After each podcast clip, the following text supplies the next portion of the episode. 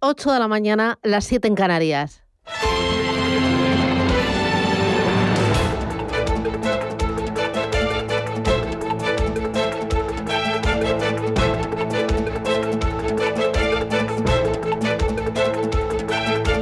Capital Intereconomía, con Susana Criado.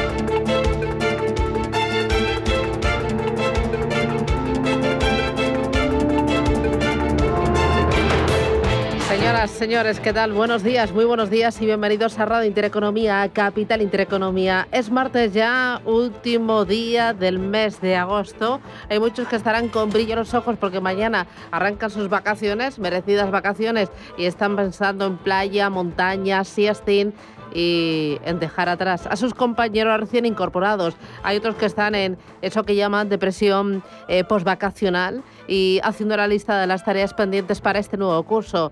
Uniformes, eh, tutoriales, eh, dejar de fumar, eh, gimnasio, clases de inglés, bueno, es lo de siempre, pero poco a poco y nada, con las pilas puestas y con ganas. Martes 31 de agosto que viene con el tiempo algo revuelto, con una ligera bajada de temperatura, sobre todo a partir de mañana, y con chubascos y tormentas. Se espera una situación de inestabilidad con intervalos que van a producir chubascos dispersos y ocasionales en general, en amplias zonas del norte, en el centro y este peninsulares.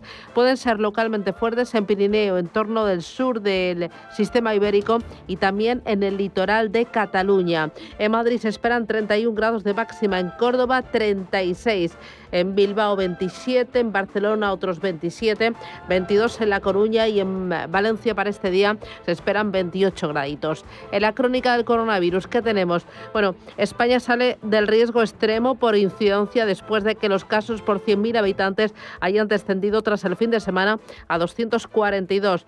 Sanidad ha comunicado 146 muertes más y en las UCI están al 18% de ocupación. Muy pendientes ahora de la gripe parece que científicos del Centro Nacional de Gripe de Valladolid pues eh, están contando o están diciendo que temen que al no haber circulado a lo largo de la pandemia de la COVID-19 la inmunidad colectiva se haya resentido. La gripe vendrá con más fuerza, por lo tanto, y será más duradero.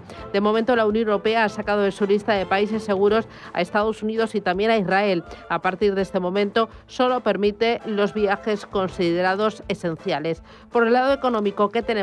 Bueno, ayer dato de inflación y la verdad, mm, mm, un poco... Mm, un poco disgustados. ¿Por qué? Pues por los efectos que puede tener ese encarecimiento de precios.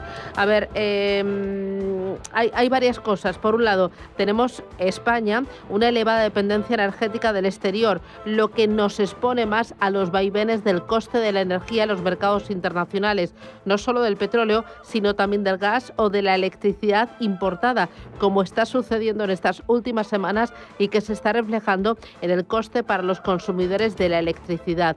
Los precios subieron al 3,3%, es una escalada importante y de mantenerse esta escalada, el sobrecoste de las prestaciones de jubilación se disparará en 3.200 millones de euros.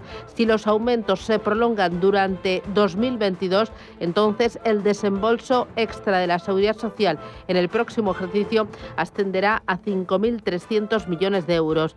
Bueno, mmm esto también va a tener efecto en eh, las negociaciones salariales, tanto en los convenios colectivos como en el caso del salario mínimo interprofesional, al que el Ejecutivo quiere dar un empujón en la recta final de este año y subir de nuevo el próximo ejercicio. Así que cuidado. En los mercados, el IBEX 35 ayer terminó en rojo con un escaso volumen de negocio. Los bancos actuaron de lastre en la bolsa española, que registró el tercer volumen de negocio más bajo desde que hay registros. Mientras tanto, el SP500 y el Nasdaq pues marcaron nuevos récords. Hay un valor Apple que contribuyó de manera activa a esas alzas en el Nasdaq. Subió un 3%. En lo que va de año se anota un 15% y este avance supone un hito para la compañía en bolsa ya que le permite superar los 2,5 billones de dólares de capitalización.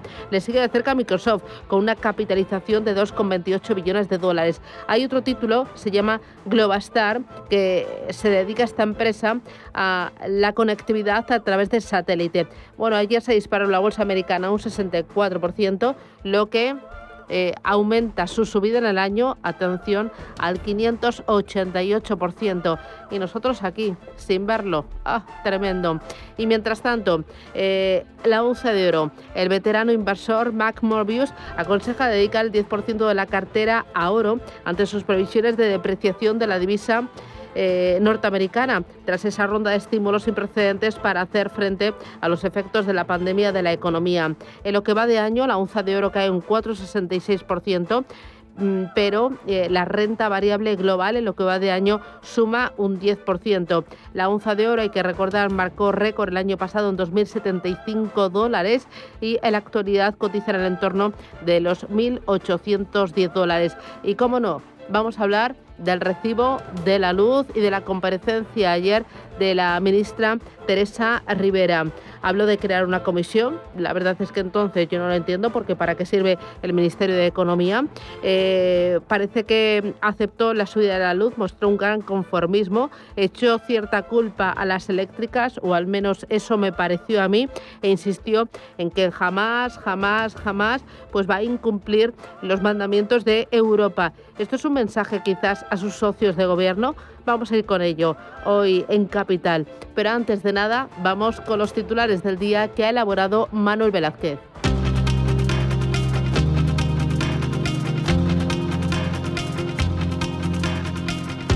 Banco Santander patrocina este espacio. En Radio Intereconomía. Las noticias capitales.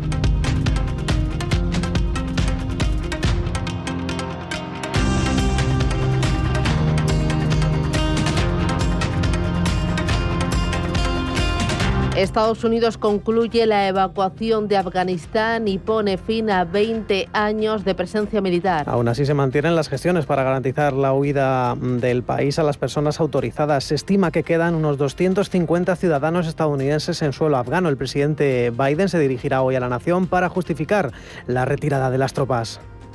El esfuerzo personal mío era salvar vidas, que no quede nadie atrás familias enteras. Es el ministro de Exteriores español, José Manuel Álvarez, defendiendo también la retirada de tropas de Afganistán por parte del gobierno español, que en cualquier caso descarta reconocer de forma diplomática el gobierno afgano como legítimo en el país. En clave económica, Banco Sabadell, que anuncia un expediente de regulación de empleo que afectará a entre 1.800 y 2.000 empleados. La entidad eh, busca ahorrar costes de unos 300 millones de euros anuales. El expediente incluirá un mecanismo de prejubilación, bajas incentivadas y un plan de recolocación. Este jueves se reúnen dirección y sindicatos para conocer los detalles del proceso. Teresa Rivera anticipa cambios en la tarifa regulada, pero descarta intervenir el precio de la electricidad. Asegura que supondría vulnerar las normas eh, europeas. Señala que reducirán los beneficios caídos del cielo que reciben las centrales no contaminantes y anuncia la creación del Fondo Fondo Nacional para la Sostenibilidad del Sistema Eléctrico y sacar del recibo el coste de las primas a las renovables. Este Gobierno jamás va a impulsar la adopción de medidas que sepamos de antemano que son frontalmente contrarias al derecho comunitario. Porque, como he dicho antes, esto es lo peor que se puede hacer. No hay nada más perjudicial para los ciudadanos y el tejido económico de este país porque acaba convirtiéndose en pérdida de confianza en el país, en multas, sanciones más intereses. El Gobierno calcula que con las reformas en marcha la factura de la luz bajará un 15%. Los técnicos de Hacienda critican que la bajada de impuestos no parará el aumento de la tarifa. Las plantas de automóviles españolas paran su producción por la escasez de chips. Stellantis, SEAT y Ford han pospuesto su actividad este mes de agosto y se espera que Mercedes cierre esta semana su fábrica de Vitoria. Las ventas han caído un 18% en lo que llevamos de año. La patronal de fabricantes fabricantes, estima que las matriculaciones caerán un 25% debido a la escasez de semiconductores. El IBEX 35 comenzará hoy la jornada desde los 8.867 puntos, después de perder ayer un 0,6% en una jornada marcada por los datos macroeconómicos. Que no estuvieron en línea con lo esperado por el mercado. En cualquier caso, el signo mixto se impuso en el continente europeo. El MIB italiano lograba cerrar con avances eh, tímidos de apenas una décima porcentual y de momento los eh, futuros sobre los principales índices eh, del viejo continente se dirigen a una apertura a la baja. De momento. En los índices asiáticos tenemos también signo mixto con recortes hoy el Hansen de Hong Kong, el índice Nikkei de Tokio está rebotando, se recupera de las últimas caídas, sube un 1,25%, números más suaves, avances del 0,18% en el índice de Shanghai, de nuevo la vuelta al rebote del 1,4% para el Kospi surcoreano en las materias primas eh, de momento cotiza al alza el Brent hasta los 72,24 dólares, el barril de referencia en Europa. El crudo ligero Texas asciende a, y roza los 70 dólares el barril en las divisas. El euro sigue fuerte frente al dólar, camina hasta la banda del dólar 18,27 centavos. Ayer entre los valores protagonistas ganancias muy suaves para Farmamar. Fue el mejor del IBEX con una subida del 0,66%. Acciona recuperó otro 0,66%, Indra un 0,62% y Grifols un 0,5%. 58%. Entre los valores que marcaron eh, o terminaron en negativo, Celnex perdió un 2,30%, Bankinter cedió un 1,92% y Sabadell que recortó un 1,47%. Fuera del IBEX 35, Robi acosó con un desplome del 13,5% las investigaciones de dos fallecimientos en Japón tras la inoculación de la vacuna de Moderna. Más referencias que nos deja el día. Vamos ahora con la agenda. Hoy conoceremos la balanza de pagos de junio y la coyuntura turística hotelera de julio. Fuera de nuestras fronteras, en Alemania se publican los precios de importación de julio y la tasa de paro del mes de agosto. En Francia e Italia se conocerá el dato de inflación del mes de agosto, además del PIB del segundo trimestre. Al otro lado del Atlántico, en Estados Unidos, la principal referencia del día será la confianza del consumidor y los precios de vivienda del mes de agosto.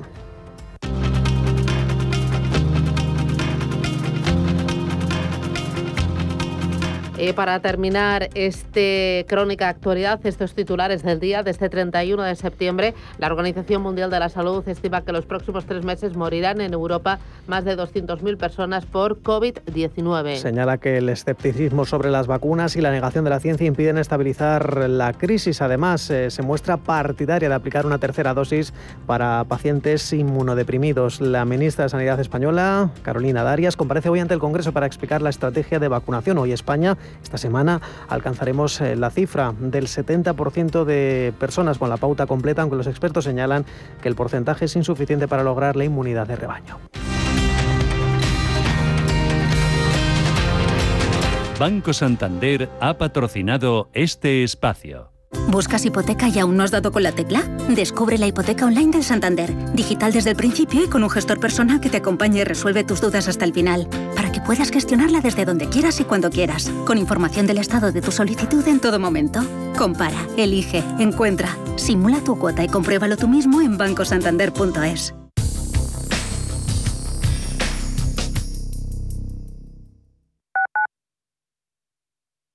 Si no tuvieras beneficios invirtiendo tu dinero, ¿te cobrarías? Nosotros tampoco. Así es el Result Investment de Finanbest. Un modelo de remuneración variable en el que tienes mucho que ganar. Porque solo ganamos si tú ganas primero.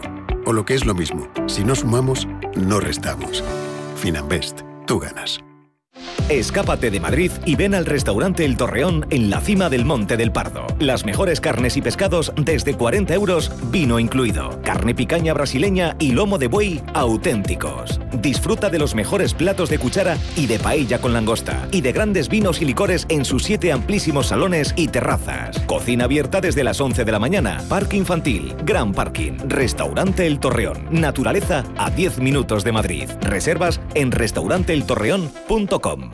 ¡Qué día tan divertido! Viendo animales, fresquitos, rodeados de naturaleza. ¿Te ha gustado? El elefante es cariñoso, el lince es sigiloso. ¿Qué cantas? Una canción con los animales del zoo. El flamenco es estiloso y el koala mimoso. Pues sí que te ha gustado. Reencuéntrate con tus animales favoritos desde 18,90. Zoo Aquarium de Madrid. Un zoo como tú. Días de verano.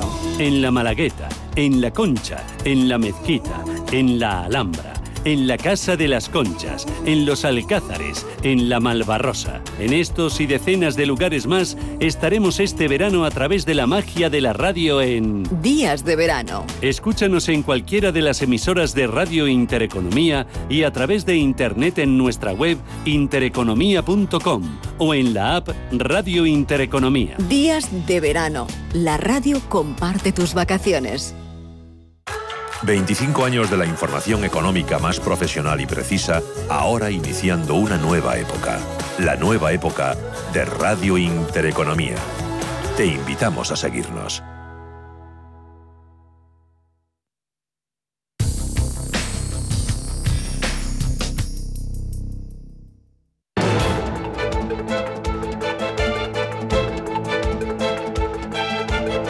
El primer análisis de la mañana. Gobierno jamás va a impulsar la adopción de medidas que sepamos de antemano que son frontalmente contrarias al derecho comunitario.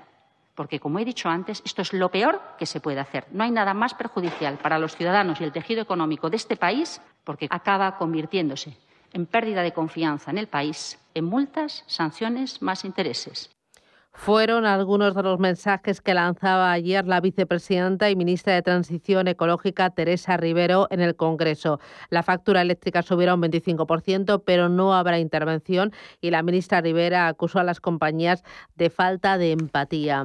Nos acompaña Jorge Morales de Labra, que es director de Próxima Energía. Jorge, ¿qué tal? Buenos días, bienvenido. Buenos días. Eh, Gracias. ¿Qué te pareció eh, la comparecencia de la ministra en tono y en contenido? Bueno, yo creo que el tono fue adecuado, desde luego, fue un análisis desde la preocupación, ¿eh? profunda preocupación que, se, expresa claramente, de un análisis eh, jurídico que han hecho de la situación y que consideran que tienen eh, pocas más herramientas de las que ya han utilizado para controlar la situación. ¿no? Más allá de esa referencia a la empatía que hizo, que eh, hay que decir que la hizo muy, muy restringida a algo muy concreto, que es el vaciado profundo de ciertos embalses, ¿no? O sea, lo que se refirió es a que, con independencia de que eh, seguramente las empresas eléctricas hayan obrado según lo que dice la ley, eh, el vaciado masivo de los embalses durante el verano pues ha perjudicado sustancialmente a la naturaleza, al medio ambiente de la zona y también al turismo durante el verano, ¿no? Y por tanto ahí es donde yo creo que, lo que es aludió, vamos, a la, a la empatía de las empresas en decir, oiga, es que no solamente ustedes tienen que hacer negocios, sino que sus accionistas también tienen en cuenta que lo que ustedes hagan sea sostenible. ¿eh? Hay criterios de sostenibilidad y de responsabilidad social corporativa y ahí es donde están fallando. ¿no? Pero bueno, más allá de eso, el resumen es que en su análisis, el análisis que ella transmitió ayer, eh, poco se puede hacer en las reglas de juego sin vulnerar el derecho comunitario y ella lo que pone por delante desde luego es el derecho comunitario a cualquier otra medida. Claro, claro insistió en jamás, jamás vulneraremos el derecho comunitario, las normas de Bruselas. Eso yo lo interpreté como un mensaje más a sus socios de gobierno. ¿Tú cómo lo interpretaste? Bueno, yo creo que a todo el mundo, ¿no? A sus socios de gobierno y a todas las presiones que tienen, ¿no? De todo tipo de colectivos, ¿no? Eh, eh, por supuesto que también, ¿eh? incluida Unidas Podemos, ¿no? Claramente, ¿no? Unidas Podemos ha hecho una propuesta muy concreta de, de, fijar retribuciones tanto en la nuclear como en la hidroeléctrica, ¿vale? Y esa propuesta, pues ya lo que ha venido a decir, sin citarla expresamente, es que considera que no es legal y no es conforme al derecho comunitario. ¿no? Eh, cuestión distinta es que yo creo que hay otras soluciones que sí que son conformes al derecho comunitario y que permitirían atajar el problema. Pero ya digo, ella no lo ha considerado así. Claro, ¿tú crees que sí que hay más herramientas que se podrían aplicar para evitar que el recibo de la luz siga subiendo y que al final lo paguemos un 25% más caro este año frente al anterior?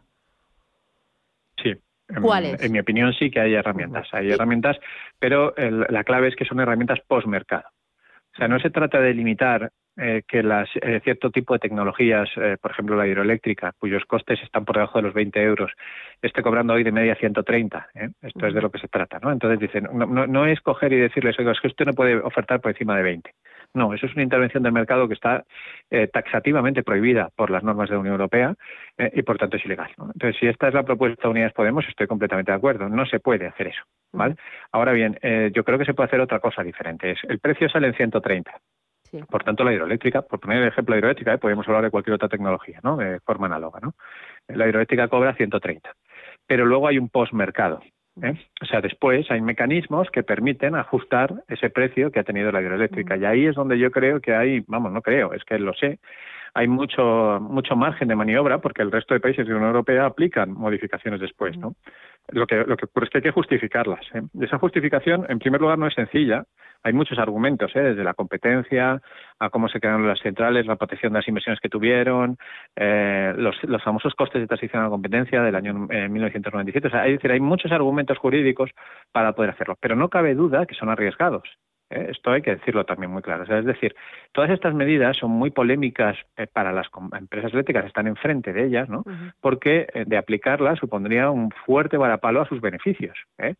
Y por tanto, ellas de aplicarlas se defenderían claramente. Y sabemos que en los tribunales son muy potentes, que tienen muchos bufetes de abogados a su alrededor, ¿no? Por tanto, esto es, es clarísimo, no está exento, esa medida no estaría exenta de riesgo. ¿Eh?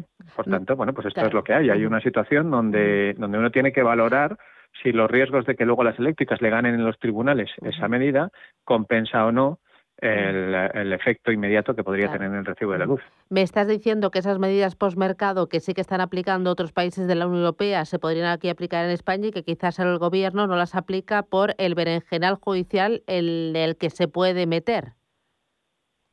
Quizás, ¿eh? quizás no las no, no, no, ha dado todavía con el argumento jurídico o quizás efectivamente lo que ha analizado es que a, pesar de haber dado con él eh, no le no, le compensa porque tiene mucho riesgo jurídico sí, hacerlo. Eh, lo que pasa que a mí me choca viniendo de este gobierno que se ha declarado un gobierno muy social y un gobierno que eh, intenta proteger al máximo a las familias. Bueno, evidentemente, si el gobierno considera que, por mucho que quiera proteger a las familias, va a caer en, eh, o sea, va a perder los, los juicios y, como dijo ayer la ministra, al final nos va a costar más caro a todos, pues tampoco sería muy social que tomara medidas a lo loco, ¿no? Creo que en esto estaremos de acuerdo. O sea, por ejemplo, ¿no? Eh, una medida clarísima, ¿no? Podría decir, oiga, pues yo ahora lo que voy a hacer es expropiar las centrales hidroeléctricas, ¿no? Bueno, esto lo podría hacer y podríamos decir, hombre, es que un gobierno muy social es lo que tiene que hacer. Hombre, todos sabemos que si se produce una expropiación ahora en la Unión Europea, las consecuencias económicas para el país serían eh, desastrosas, ¿no? Por tanto, creo que todos estamos de acuerdo en que no deberían tomarse esas medidas, ¿no? En, todos, bueno, y más, en, más en esta cadena de radio, ¿no? Que los oyentes están muy familiarizados con el mundo económico, saben lo que supondría una expropiación de este tipo en la bolsa, ¿no? No solamente en la, en la, en la, cotización de las compañías eléctricas, ¿no? Sino de todas las compañías en España, ¿no? Por tanto, hombre, pues, eh, en fin, yo, yo no voy a valorar eh, hasta qué punto el, gobierno debe o no debe arriesgar. Esto es una cosa que, que, debe considerar el propio gobierno. ¿eh? Yo lo que pongo encima de la mesa es que hay riesgo, pero hay soluciones a todo esto, eso sí, insisto, sin tocar el mercado, es decir, en el postmercado. Claro, eh, cuando hablas de soluciones, también ayer la ministra en la comparecencia aseguraba que dará la batalla política en Bruselas para lograr mecanismos con los que rebajar la factura de la electricidad a los consumidores. ¿Qué puede hacer eh, el gobierno español en esa batalla jurídica en Bruselas o política en Bruselas? Hombre, es que es que yo creo que el fondo del problema, el fondo, no, no la totalidad del problema, ¿eh? porque en España tenemos agravantes ¿eh? respecto al, resto de países, pero el fondo del problema efectivamente es esencialmente el mismo en todos los países, que es que en, esta llamada transición energética, es decir, en el proceso que nos lleva desde una, un sector energético fundamentalmente fósil a un sector energético 100% renovable, eso es lo que llamamos la transición, que dura más de una decena de años, típicamente en torno a 20 años, es lo que va a durar, ¿eh? pues el problema es que con las reglas actuales marginalistas lo que, a, lo que lleva es a, un mercado con fuertísimos altibajos. ¿eh? Es decir, a un mercado en el cual eh, durante una época, cuando entra el gas y además el gas es escaso, como es la situación actual, pues el precio se puede disparar. Y cuando hablo de disparar es que, fíjate que ahora el límite del mercado, hoy, hoy el precio es el máximo histórico en 130, bien, el límite del mercado hasta hace bien poco estaba en 180 euros. ¿eh? Por tanto, podríamos decir, bueno, es que estamos cerca del límite, pero no, desde julio se ha subido a 3.000. ¿vale? O sea, quiero decir que es que el mercado puede dar precios muchísimo más altos de los que estamos viendo estos días. ¿no? Bien, pues ya digo, la transición energética lleva eso, lleva a periodos de tiempo en el cual los precios son altísimos y a su vez a periodos de tiempo donde, durante los cuales los precios son bajísimos, incluso negativos. Es decir, donde las empresas tienen que pagar por producir energía. ¿no? ¿Por qué se produce esto? Pues porque básicamente hay dos bloques de tecnologías muy diferentes entre sí. Por un lado sigue habiendo residual cada vez más tecnologías fósiles que tienen unos costes variables muy altos y que seguramente van a ser crecientes a largo plazo. ¿eh? Según vayamos utilizando cada vez menos petróleo y menos gas, habrá menos inversiones, ya los está viendo, en, en exploración y por tanto subirá el precio de la materia prima. ¿Vale? Esto es, es, es, es, muy probable que ocurra. Y en segundo lugar, tenemos un bloque de tecnologías que no tienen prácticamente costes variables. ¿eh? Todo tipo de renovables, que al final lo que tienen es una inversión inicial, es una inversión tecnológica inicial, pero luego no tienen combustible, no tienen prácticamente costes de operación y mantenimiento. ¿no? Por tanto, ¿qué ocurre? Que al conjugar ambos tipos de tecnologías, pues cuando, cuando ganen las segundas, digamos, cuando sean, cubran el 100% de la demanda, el precio se hundirá y al revés, cuando ganen las primeras el precio estará muy alto. ¿no? Entonces yo creo, bueno, no creo, estoy seguro que lo que está diciendo la ministra es, oiga, es que estoy eh, peleando en Bruselas para que, como todos somos conscientes de esto, cambiemos la regla de juego y lleguemos a un sistema más adecuado y que nos lleve a menos picos, tanto arriba como abajo. ¿no? Y yo estoy completamente de acuerdo. Lo único que pasa es que eso va a llevar años. Ya. Eso no va a resolver la crisis actual en el sector eléctrico. Así que el próximo año, cuando tú y yo hablemos del precio de la luz, ¿seguiremos hablando de lo mismo? Bueno, salvo que haya un cambio legislativo, como digo, postmercado, sí. Mm. O sea, la única forma de atajarlo es esto. ¿eh? Y por cierto, voy a aprovechar para decir una cosa, ¿eh? porque desde algunos partidos políticos y algunos Ujú. eh, eh, supuestamente expertos, ¿no? Están hablando de, también de la posibilidad de, de bajar impuestos nuevamente, ¿no? Eh, y se dan datos falsos, ¿no? Se, se dan datos de que el 70% de la factura son impuestos y cosas así, ¿no? Eh, esto no es verdad, ¿eh? O sea, ahora mismo ya la parte del mercado se ha comido toda la rebaja de IVA que se produjo en, en junio, ¿eh? completamente. En, en una factura doméstica el, el mercado ya supone más de la mitad de la factura, ¿eh? más de la mitad. Luego hay un 35% que son costes regulados, que no es lo mismo que impuestos, costes donde no hay competencia. ¿Eh? Por ejemplo, en, la parte de distribución eléctrica, la parte de llevar la energía a los cables para llegarla, ahí no hay competencia posible, por tanto hay costes regulados. Y por último están los impuestos que ahora, en el ámbito doméstico, eh, han quedado reducidos al 15%. ¿no? Por tanto, eh, lo que quiero decir es que sin, sin atacar a la parte de mercado, a esta parte que decía, o mejor dicho, a la parte postmercado, como he especificado antes, a mi juicio no hay solución posible a esta crisis.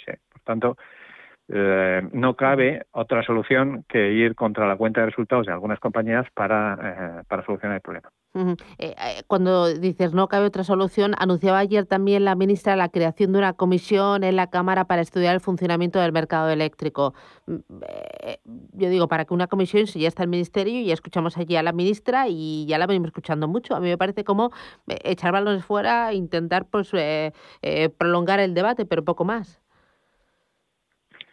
Pues, hombre, yo creo que a eso el debate no les interesa mucho en este momento. ¿no? Pero eh, sí que a, a mí personalmente no me parece que sea muy útil la comisión, ¿no? Eh, la experiencia que tenemos además de la última comisión, la llamada Comisión de Expertos para la Transición Energética hace unos años fue un desastre, ¿no? Un desastre porque eh, además el conocimiento técnico de los de los representantes era pues muy dispar ¿eh? y entonces pues realmente yo creo que la, única persona o las dos únicas personas que tenían el conocimiento pues pues eh, digamos que manejaron la comisión a todo a su antojo, ¿no? Por tanto, los resultados pues estaban muy condicionados a, a la posición política de estas dos personas, ¿no? Entonces, a ver, a mí eh, no, no me parece que desde luego ese sea, o sea, a mí me parece bien que haya comisiones en el Congreso para analizar todos los problemas que hay en el país, ¿no? Sin duda, ¿no? Pero creo que eso debe ser independiente a la toma de decisiones, ¿no? La toma de decisiones efectivamente corresponde al gobierno en una primera instancia y en segundo lugar al Parlamento, ¿eh? porque ojo de lo, lo que yo estoy hablando del posmercado supone cambiar la ley ¿eh? y por tanto supone eh, una aprobación en el Parlamento y ojo con esto, ¿eh? porque sabemos que las mayorías parlamentarias ahora son muy complejas y, y- y- y insisto una vez más que estas medidas afectarían sustancialmente la cuenta de resultados de algunas compañías eléctricas, ¿eh? algunas muy vinculadas con ciertos territorios cuyos partidos políticos no van a estar de acuerdo en aprobar esas medidas, ¿eh? A- por lo menos a priori. ¿eh? Por tanto, bueno, vamos a ver, vamos a ver realmente. O sea, quiero decir que, que aunque el gobierno pusiera encima de la mesa una medida, ya ha puesto una, aunque es parcial, que es la Sí, de pero CO2, la de algo- retirar a- el dividendo por CO2. Claro, lo que tú dices que al final, si si el lo lo hiciera, aprueba. Claro, y, y luego pues eh, socios de gobierno eh, pues se pondrían de uñas, ¿no? Y por otro lado, pues enredo judicial que eh, del que difícil eh, de salir. Bueno, aunque en otros países se hace, ¿no? Bueno, ya veremos. Claro, en otros países se hace y en otros países hay, efectivamente, hay, hay, hay jurisprudencia y, y hay y en España también la hay. ¿eh? Quiero decir que ha, ha habido ha habido modificaciones, por ejemplo, la Claro, pero aquí son intereses políticos. Ya, o sea, lo has dejado claro, que es difícil. Claro, claro, pero pero a ver, pero quiero decir que, que herramientas jurídicas las hay. ¿eh? Ahora, otra cosa es que en, en, en- en el derecho no esto no es una ciencia exacta. ¿eh? Entonces, en el derecho eh, pues siempre hay opiniones.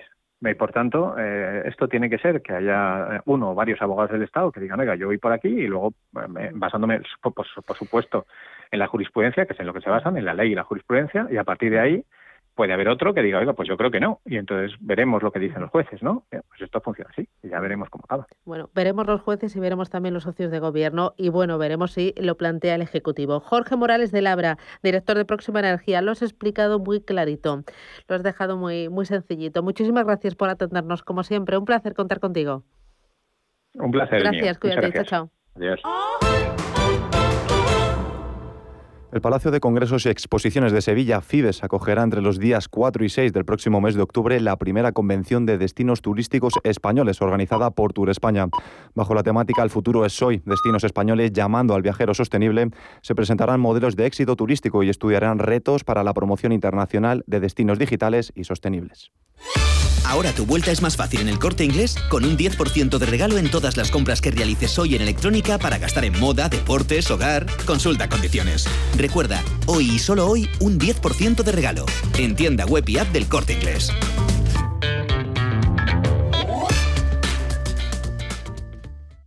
¿Estás harto de bajas rentabilidades? ¿No quieres seguir pagando altas comisiones a tu banco o gestora? Finicens es la solución perfecta para gestionar tu patrimonio. Traspasa tus fondos de inversión a Finicens y podrás obtener una mayor rentabilidad. Infórmate en el 910-483-004 y en finicens.com. Finicens, especialistas en inversión indexada. Seas como seas, hay un extra tiernos para ti. Están los extra divertidos, que piden ternura. Los extra vitales, que quieren ligereza sin renunciar al sabor. Y los extra exigentes, que no se la juegan con la terneza. Los extra tiernos. Extraordinarios y extra tiernos para todos. El Pozo, uno más de la familia. Internet te dirá que Zamora es la capital mundial del románico, la perla del Duero, una ciudad coqueta en la que disfrutar buen queso, mejor vino y excelentes tapas. ¿Y qué? Zamora no es la ciudad más grande, ni la más trendy, pero tienes que verla, porque Zamora es diferente. Ayuntamiento de Zamora. Radio Intereconomía es la mejor plataforma para dar a conocer, relanzar y poner voz a su empresa. Nuestro equipo comercial le asesora para conseguir sus objetivos. Contacte con nosotros en el 91 999 21 21 o escribiendo a comercial@intereconomía.com. Radio Intereconomía, la radio de las empresas.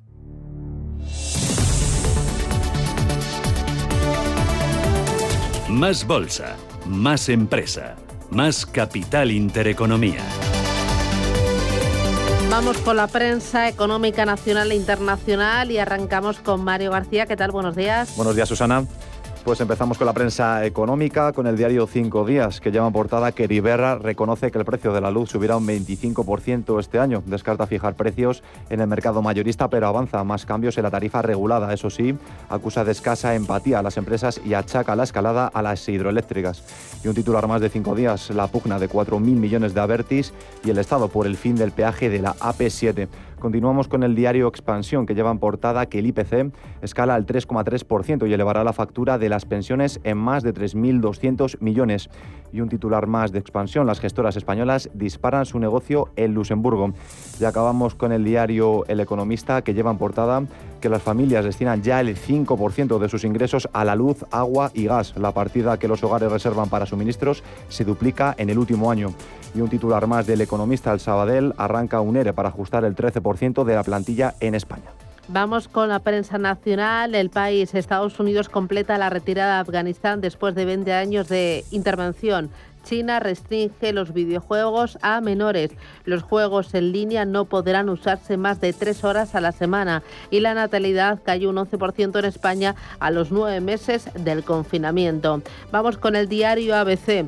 Son declaraciones, una entrevista al capitán José Fernández Prados. Dice, es agridulce, piensas en la gente que no pudimos sacar de allí. Al subir al avión juntaban las manos y daban gracias. Impacta ser consciente de que salvas vida. España se une a los países que logran que de los talibanes el compromiso de poder seguir con los rescates. Diario El Mundo. La princesa Leonor ya vuela sola. Eh, la princesa Leonor comenzaba ayer eh, sus clases de bachillerato internacional en Gales. Dice también que Israel sale al rescate de Abu Mazen y la economía palestina y cuenta que Simo Puig valora echar ya a Podemos del gobierno valenciano. Y terminamos con la razón. La gripe este año vendrá con más fuerza y será más duradera. El gobierno negociará pero no reconocerá a los talibanes y Biden pone fin a la guerra más larga de Estados Unidos. En cuanto a la prensa internacional en Reino Unido, The Times lleva en portada que las filtraciones del Pentágono culpan al Reino Unido de las muertes por bombardeos. Los, los estadounidenses mantuvieron abierta la puerta del aeropuerto de Kabul a pesar de la amenaza terrorista para ayudar a los británicos. En Francia, Le Figaro titula que los estadounidenses ponen en fin en Afganistán a la guerra más larga de la historia, el desastre del puente aéreo establecido el 15 de agosto después de que Kabul cayera en manos de los talibanes terminó 24 horas antes de la fecha fijada por el presidente Joe Biden. Y en Estados Unidos, The New York Times lleva en portada que en Luisiana trabajadores de rescate buscan a los varados por el huracán Ida. Más de un millón de personas, incluida la mayoría de Nueva Orleans, se quedaron sin electricidad, pero los diques de la ciudad aguantaron.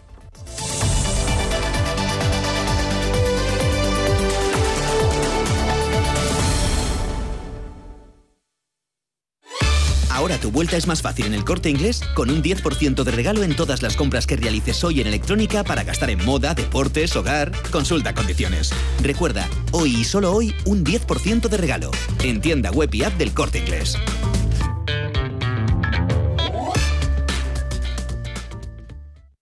Hay ocasiones en las que más es menos. Y eso es bueno. Cuanta más gente está de vacaciones, menos tarda en aparcar. Cuanto más queda de verano, menos me duele que acabe el día. Y este verano, con Renta 4 Banco, cuanto más invierto, menos comisiones pago. Y eso sí que es bueno. Entra e infórmate de las bases de la promoción en tu oficina Renta 4 más cercana o en r4.com. Renta 4 Banco, tu banco especialista en inversión. Si mantienes la cabeza en su sitio, cuando a tu alrededor todos la pierden, si crees en ti mismo cuando otros dudan, el mundo del trading es tuyo. Trading 24 horas, un sinfín de oportunidades. Cuando ves la oportunidad, IG. Todas las operaciones conllevan riesgo. 76% de las cuentas de inversores minoristas pierden dinero en la negociación de CFD con este proveedor. Debe considerar si comprende el funcionamiento de los CFD y si puede permitirse asumir un riesgo elevado de perder su dinero. Radio Intereconomía es la mejor plataforma para dar a conocer, relanzar y poner voz a su empresa. Nuestro equipo comercial le asesora para conseguir sus objetivos. Contacte con nosotros. Teléfono 91 999 2121 y en el mail comercial arroba intereconomía.com. Radio Intereconomía, la radio de las empresas.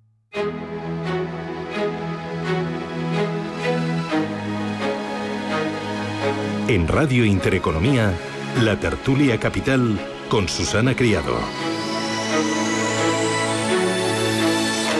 Y con Miguel Ángel Bernal, profesor de la Fundación de Estudios Financieros. Bernal, ¿qué tal? Buenos días, bienvenido.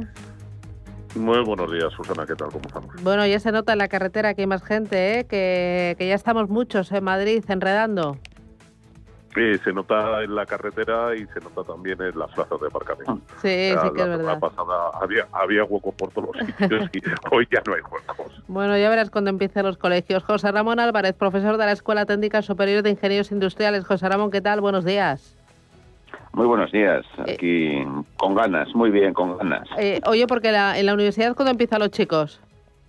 Empiezan ya prácticamente ya la, mm. próxima semana, pero ya estamos con las matrículas, con los, las incidencias, informes, vamos, ya mm.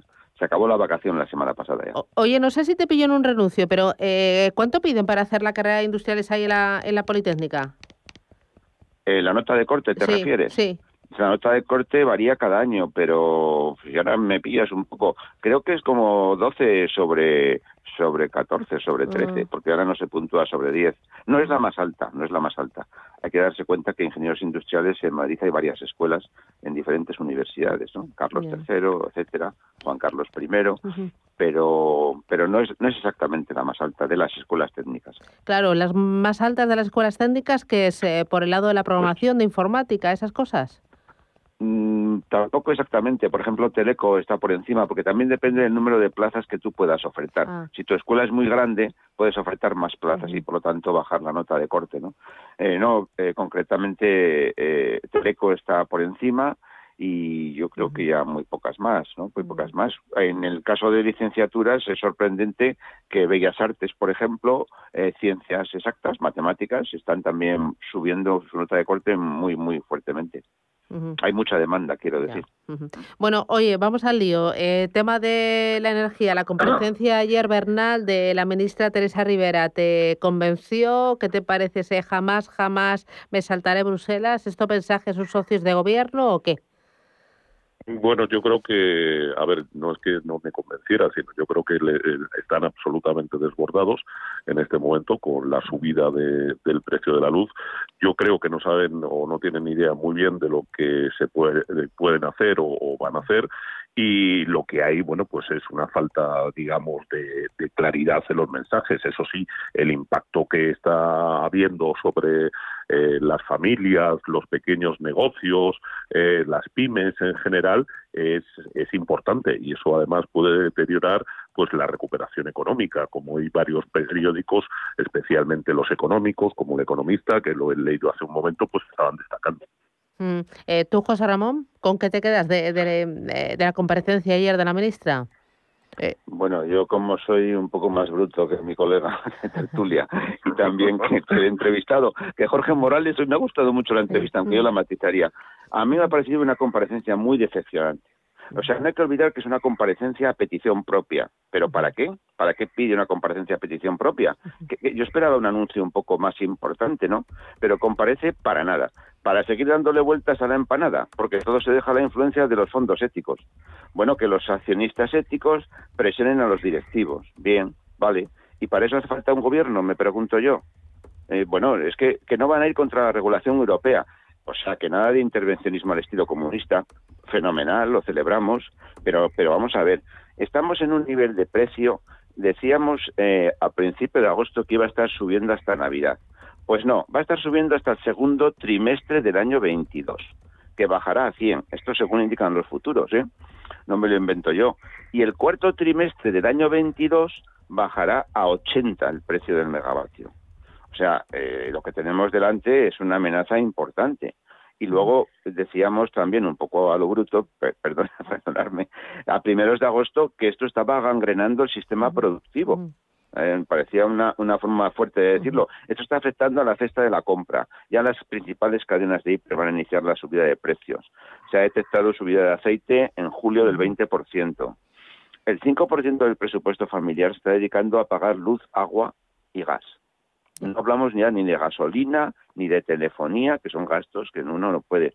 Es decir, esto, esto es un tema muy serio. Y yo discrepo un poco, bueno, eh, Jorge Morales lo ha dicho muy educadamente, pero yo matizaría varias cosas. Me ha gustado mucho la diferencia que ha dicho él, que aquí hay como una lucha entre dos bloques de tecnología, las fósiles y las renovables. Perfecto. Pero no hay que olvidar que siempre hará falta tecnología de respaldo, sea fósil o sea nuclear. Y esto, la renovable a muy largo plazo va a ganar, pero siempre con la otra. A corto plazo hay posibilidades de mejorarlo. Yo sinceramente creo que sí. El gobierno tiene margen para seguir bajando impuestos. Sigue teniendo 16% de impuesto entre IVA e impuesto eléctrico. Eh, eh, tiene el tema de los peajes, que sí que son medidas muy polémicas, pero por ejemplo las primas a las renovables es como si pagáramos, yo qué sé, el coche eléctrico entre todos los que compramos un coche. No, mire, si quiere usted promocionar esa tecnología, pues páguelo usted. O sea que sí hay margen de todo eso. También me ha gustado lo que ha dicho, que meterse esto en el Congreso, el, el- el someterlo a, a- a la mayoría parlamentaria. Hay ciertos partidos, ya que no lo ha dicho él, lo digo yo, por ejemplo, el PNV, que dice, "Va, a mi hijada no me la toquen. Hombre, Eh, claro, claro. o sea, es que eh, esto, esto aquí hay, hay muchas cosas en juego, pero el tema es muy, muy serio, ¿eh? muy serio. Ah, yo noté eh, o, o me dio la sensación de que la ministra mostraba cierto conformismo, que al final vamos a seguir pagando la- el precio de la electricidad más caro, eh, que él jamás, jamás iba a su socio de gobierno, como diciendo yo me voy a saltar a Bruselas, y bueno, pues esto es lo que hay. Cuando anunció lo de la creación de una comisión, digo, bueno, pues ya estamos listos, ya más de lo mismo. Aquí eh, no va a pasar nada y al final vamos a coquinar todos. Pero bueno. Pero la, la, Comisión de Expertos del año 2017 ya le dijo que tenía que, que tocar el paquete que llamamos de peajes. A veces mezclamos todo, estamos discutiendo el precio de la energía, que es un bloque, e impuestos, que es otro bloque, y el tercero son los peajes que son las medidas muy polémicas que afectan a la cuenta de resultados, lo que ha dicho muy bien, pues es ahí donde hay que, hay que preparar esto, va, es meter, meterle mano al tema de los peajes, esto no es de hoy para mañana, esto, se puede llevar un par de años tranquilamente. Eh, hay otro asunto, ayer el precio de la inflación, o la inflación, el IPC, un 3,3%, escalada importante que Bernal va a repercutir en el salario mínimo, eh, con pintas de subir, eh, en los salarios y y, va a repercutir en el tema de las pensiones. Esto va a inflar la factura, ¿no? A ver, esto infla, como muy bien has dicho, la factura. Por una parte tenemos las pensiones, que como muy bien sabes está recogido eh, su indexación automática al IPC. Eh, eh, si estábamos esperando un 2, pues ya tenemos un 3,3 encima y desde luego no tiene pinta en estos momentos de que vaya a bajar, porque yo creo que lo que va a haber es que vamos a ir viendo un traslado pues de los costes, pues por ejemplo, del transporte, de la gasolina, que vamos a ver también el tema que acabamos de tocar ahora mismo de la electricidad y todo esto se va a ir repercutiendo. Y por lo tanto mm, yo creo que vamos a tener un IPC de pues, sobre el 3% aproximadamente y que bien es cierto que ahora mismo la inflación subyacente está muy alejada de lo que es la, la tasa de inflación de la general, eh, pero que yo creo que la, la, subyacente se va a ver presionada al alza precisamente porque ahí no están incluidos eh, los carburantes ni todo el tema eléctrico. Entonces, bueno, pues, pues un problema más eh, eh, y sobre todo que es que afecta a la recuperación. ¿eh? Cuidado porque estamos viendo que, que esos mimbres que nos parecían a todos tan bonitos no son tantos. Hoy te recuerdo que tenemos el PMI de China y en China los datos que están saliendo de crecimiento, aunque las cifras nos parezcan espectaculares, tenemos que pensar que está creciendo por debajo de, de, lo que se había previsto. José Ramón. Sí, es evidente que, que todo esto que hemos dicho, la subida de precios, aumenta la inflación. Y yo he hablado del aceite, un 20% que sube en julio, pero es que también están detectándose las subidas de precios en la leche, en la mantequilla, la gasolina la estamos pagando un 20% más cara que el año pasado la subida de la luz, ya no lo decimos, un 170%, pero todo esto va, va, a la inflación directamente. Y como muy bien dice mi compañero, es que esto afecta al salario mínimo, como habéis dicho, a las pensiones, porque las pensiones, el factor de sostenibilidad, aquel que iba ligado a la esperanza de vida, se ha suprimido y se ha cambiado por el factor de equidad intergeneracional. Y claro, si esto va directamente a todas estas subidas y sin embargo la recaudación se prevé que va a bajar, pues va a afectar al consumo. En fin, el, panorama es un poco sombrío, yo creo. Esta euforia de la recuperación, hombre, eh, estamos recuperándonos porque venimos de una, de una cota muy baja en la pandemia pero claro, ya tendríamos que pensar un poco en grande, en, estable, ¿no? Eh, y otra cosa muy rapidita, eh, mañana conocemos eh, cifras de matriculaciones de este, de este mes de agosto y mientras tanto las plantas de automóviles españolas están parando su producción por la escasez de chips. Stellantis, SEAT, Ford han pospuesto su actividad este mes, pero también Mercedes va a cerrar esta semana su fábrica de Vitoria. esto, José Ramón, para nosotros, para la economía española y para las exportaciones, la producción de coches es de lo más importante, lo que más tira. Claro, efectivamente somos una potencia en exportación de coches al, no poder producir, al no poder poner chips o a lo mejor tener que tirar de modelos más antiguos. Esto afecta fundamentalmente, pero no hay que olvidar el tema del litio, el tema del litio y que está el litio en Afganistán y que China es la, la dominadora mundial en el mercado de litio y esto va a los chips. ¿Eh? Y Bernal, un comentario. A ver, coincido totalmente con José Ramón, es decir, desde luego no es ninguna eh, buena noticia. Y como decíamos sobre los otros temas, tampoco se ve que a corto plazo el tema de los chips eh, se vaya a solucionar. Es decir, hay un cuello bastante importante en la producción y en el transporte de los chips. Y desde luego para España, en esa recuperación que estábamos comentando, es otra chinita. Pues muy bien, eh, Miguel Ángel Bernal, José Ramón Álvarez, a los dos gracias, que tengáis buen día, buen septiembre y ya por el martes. Un abrazo, adiós. Un abrazo. Adiós.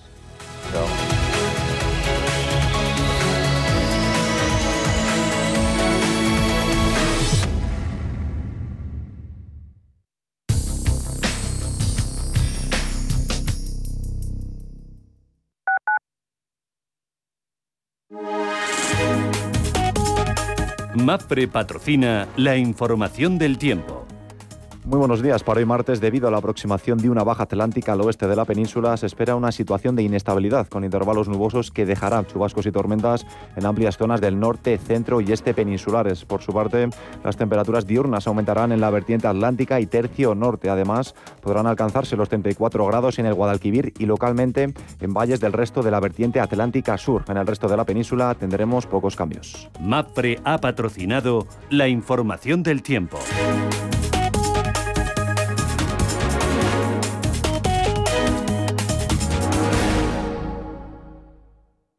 Un hogar en orden con las rutinas organizadas aumenta nuestro bienestar y nos proporciona paz interior. Pautas de orden, decoración, cocina, muebles, aromas, limpieza, salud.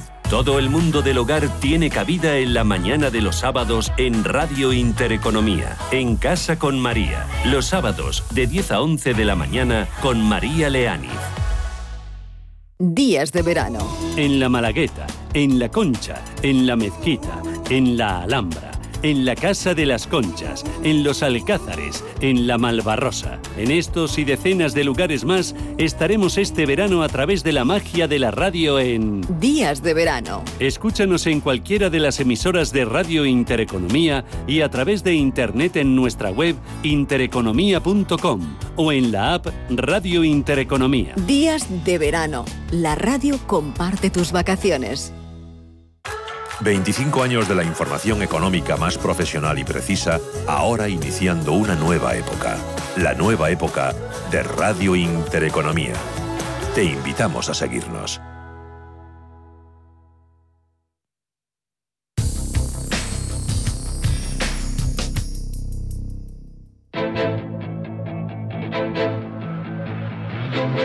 Hola Luz, la tecnológica de energía verde, patrocina este espacio.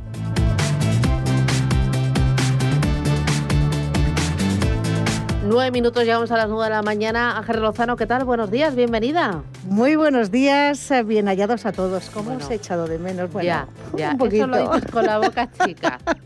ya. Bueno, siempre es un placer volver a hacer lo que a uno le gusta. Vamos con el IBEX. Vamos con el IBEX, los futuros, ¿cómo vienen? Que te veo con energía, con fuerza y con una gran sonrisa, como siempre. Bueno, pues eh, de momento bastante planitos, eh, pero parece que el IBEX, si esto no cambia, va a terminar el mes de agosto con una subida del 2,2%. Les recuerdo que hoy parte desde 8.867 puntos. Este mes de agosto ha servido para apuntalar la senda alcista predominante este año Wall Street está marcando nuevos récords y en, ahí en Europa índices como el Stock 600 y el DAX alemán que rozan máximos históricos. El índice paneuropeo Stock 600 va a firmar su mejor racha mensual en más de ocho años al encadenar siete meses consecutivos de subidas. Y hoy tenemos datos importantes. IPC europeo, el avance, los economistas esperan que la inflación interanual de la zona euro suba al 2,7%, todavía lejos del 5% de Estados Unidos. Además, a las dos y media va a hablar el economista jefe del BCE, Philip Lane, que podría dar alguna pista sobre la política monetaria en los países del euro.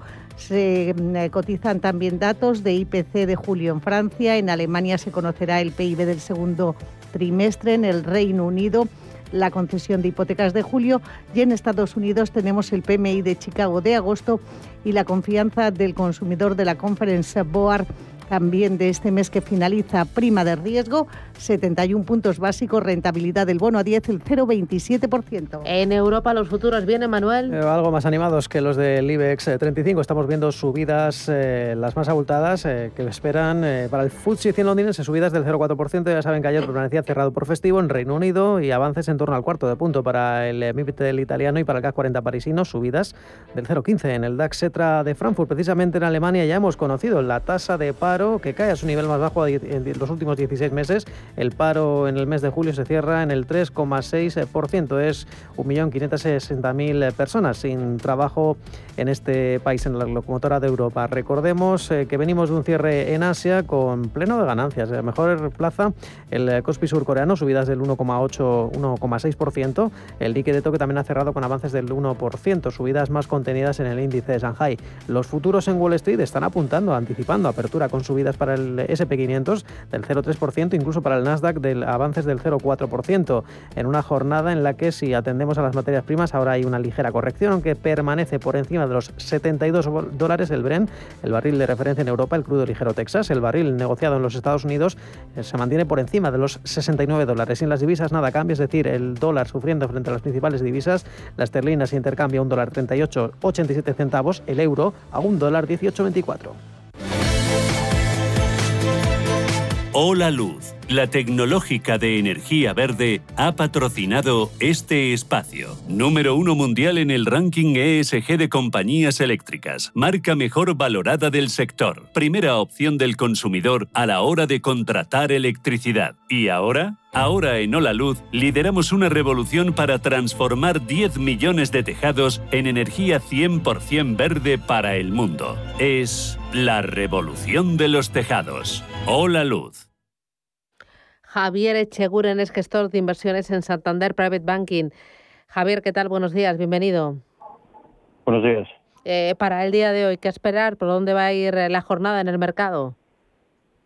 Mm, bueno, a ver, de momento, y como estaban diciendo hace un momento, los futuros vienen subiendo. Eh, están publicando datos de, IPC y de, y de, PIB en los países de, la zona euro. Y bueno, pues ya vimos ayer el, IPC en España, salió por encima de lo esperado, el 3,3% lo han anualizado. Veníamos un 2,9%, esperaba un 3%. Y bueno, pues esto es, eh, eso es lógico en una situación en la cual pues las autoridades monetarias están inyectando más liquidez para, pues para, para seguir ayudando a la economía a salir de la crisis provocada por la pandemia. No obstante, los datos más importantes de esta semana se publicarán el miércoles, que será el ISM manufacturero en Estados Unidos, que es el índice eh, que realizan cogiendo los, las encuestas que se envían a los gestores de las compañías manufactureras. Ahí se espera que caiga un poquito con respecto a la última a la última anotación, la del mes de la del mes de, de, agosto, que salió en 59,5 y se espera que baje a 58,5. Y ya posteriormente el viernes tenemos el gran dato, que es el de el de empleo. Ahí se espera una creación de 750.000 puestos de trabajo frente al mes anterior en el que se crearon 943.000 puestos de trabajo y que la tasa de desempleo baje al 5,2% eh, desde el 5,4% publicado en, el mes anterior. Hay que recordar que antes de la pandemia Estados Unidos tenía una tasa de desempleo del 3,4% y posiblemente pues eh, no veamos eh, no oigamos hablar de, de, movimientos de tipos de interés hasta quizás pues no sé, 10 meses eh, aproximadamente, dentro de 10 meses, que será cuando Estados Unidos nosotros estimamos que estará ya eh, pues acercándose a esa tasa de desempleo que tenía antes de la pandemia.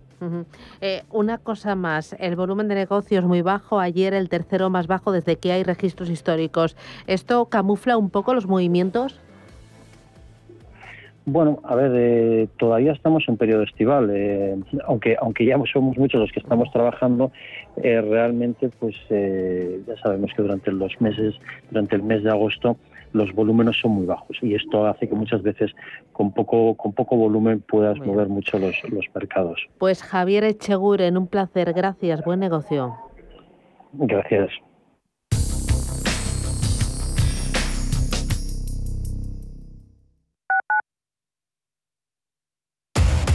Somos aquello que siempre quisiste ser.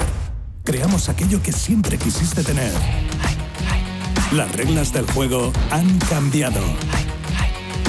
Somos traders. Operamos. Black Bear Broker.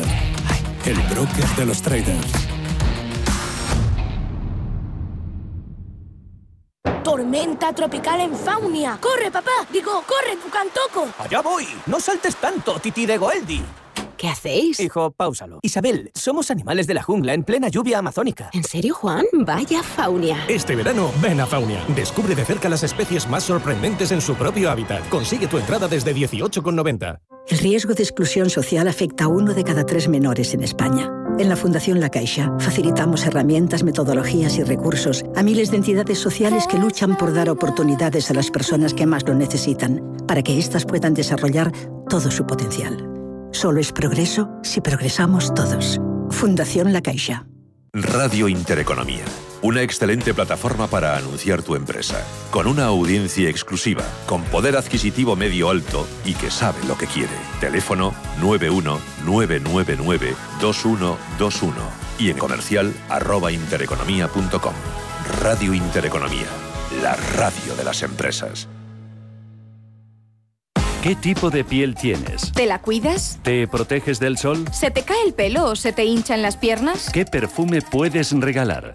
Deja de buscar en internet respuestas confusas porque ahora en Belleza Capital estarás enterado de todo esto y mucho más. Los sábados de 11 a 12 de la mañana en Radio Intereconomía con Katia Rocha. Los mercados financieros. Las bolsas más importantes. Información clara y precisa.